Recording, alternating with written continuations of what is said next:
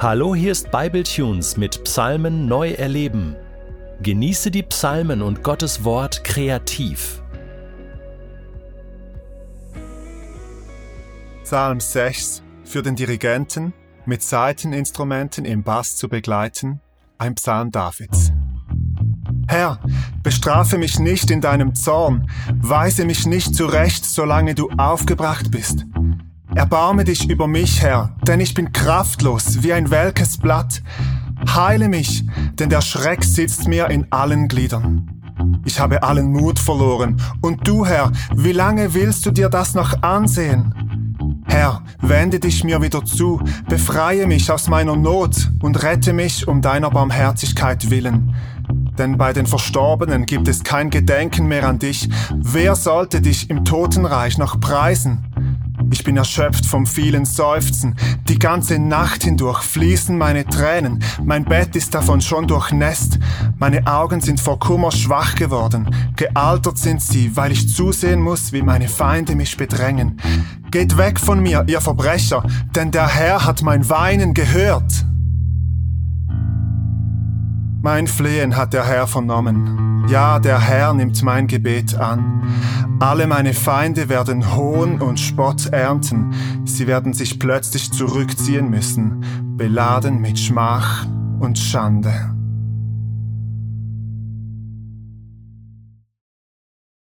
David ist körperlich und psychisch völlig am Ende, kraftlos, mutlos und erschöpft. In dieser Ausgangslage formuliert er ein Gebet, einen Klagepsalm.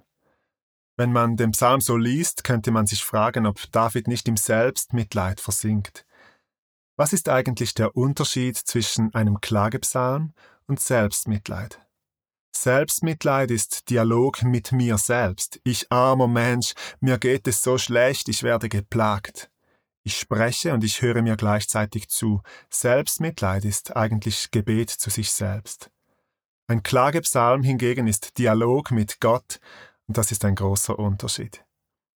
Und man wird es kaum glauben, aber das bestimmende Wort in den ersten Versen ist Herr, Jahwe. David spricht mit seinem Gott. In diesen Dialog, in diesen Raum trägt David alles hinein. Sein Wissen um die eigene Schuld, seine Klage über die Situation und auch die unbeantworteten Fragen. Er fragt Gott, wie lange willst du dir das noch ansehen? Das Entscheidende ist, dass er diese Fragen, diese quälende Verzweiflung und Not in den Beziehungsraum mit Gott hineinträgt. Immer wieder richtet er seinen Blick auf Gott. Soweit so gut, das kennen wir vermutlich aus unseren eigenen Gebeten. Aber in Vers 7 passiert etwas Besonderes. David setzt sich, zumindest vor meinem inneren Auge, auf die Bettkante und weint. Ich bin erschöpft vom vielen Seufzen, die ganze Nacht hindurch fließen meine Tränen, mein Bett ist davon schon durchnässt. Er weint, bis sein Bett von den Tränen tropfnass ist, bis seine Augen einfach nicht mehr weinen können. Stellen dir mal vor, wie er dort auf dieser Bettkante sitzt, dieser Held aus alten Zeiten, dieser echte Kerl, dieser Steinschleuder-Champion, dieser Goliath-Bezwinger, wie er dort sitzt und weint. Und er gibt es auch noch zu, formuliert es im Psalm. Er versucht es nicht zu verstecken oder zu verheimlichen. Weinen ist biblisch. Vor Gott weinen heißt, ich lasse ihn in meine Gefühlswelt hinein bis ins tiefste Innere. Ich verberge mein Herz nicht vor ihm, indem ich eine Wand aufbaue, sondern ich lasse dem unartikulierten Weinen, den Gefühlen vor Gott, freien Lauf. David war einer dieser Männer, die weinen konnten. Und da sitzt er, auf der Bettkante, hat alles gegeben, sogar seine Tränen, hat sein Herz vor Gott ausgeschüttet und da bricht es aus ihm hervor in Vers 9. Geht weg von mir, ihr Verbrecher, denn der Herr hat mein Weinen gehört. Nicht seine wohlformulierten Gebete hat der Herr gehört, nicht seine schön orchestrierten Gottesdienste, nicht seine gesalbten Liturgien, sondern sein ungefiltertes Weinen. Und so erlebt David seinen persönlichen Durchbruch an der Bettkante. Er bricht dort durch zu neuer Gewissheit. Meine Feinde werden Hohn und Spott ernten, sie werden sich plötzlich zurückziehen müssen, beladen mit Schmach und Schande, obwohl sich rein äußerlich gar nichts verändert hat. David sitzt immer noch an dieser Bettkante und die Feinde, die sind immer noch da draußen. Aber er hat diese neue Gewissheit erhalten, Gott hört mich und Gott sieht mein Weinen. Tränen können Gebete sein formuliert in einer Sprache, die Gott versteht. Oder anders gesagt, wenn du in deiner stillen Zeit mal weinst, dann sitzt Gott nicht genervt neben dir auf der Bettkante und wartet darauf, bis du dich wieder gefasst hast, damit deine stille Zeit weitergehen kann, damit du wieder vernünftig beten kannst. Gott versteht dein Weinen genauso gut wie dein wohlformuliertes Gebet. Manchmal ist Weinen vielleicht ehrlicher als Beten weil wir Gott dann nichts mehr verbergen, nichts mehr vorenthalten.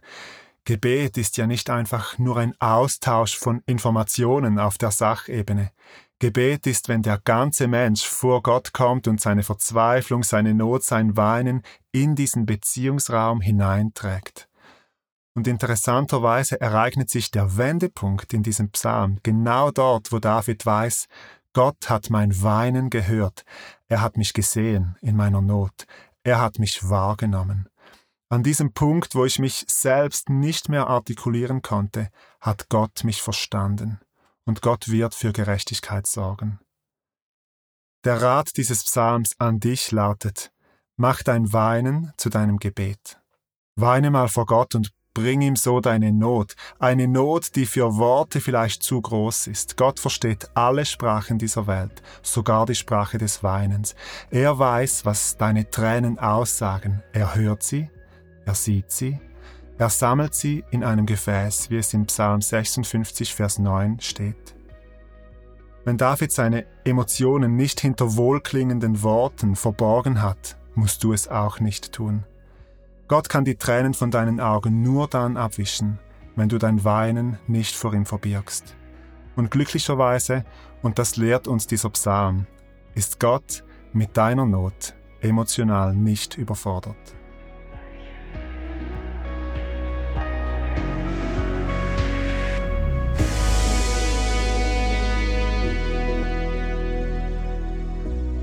Du möchtest diesen Psalm noch für dich persönlich vertiefen?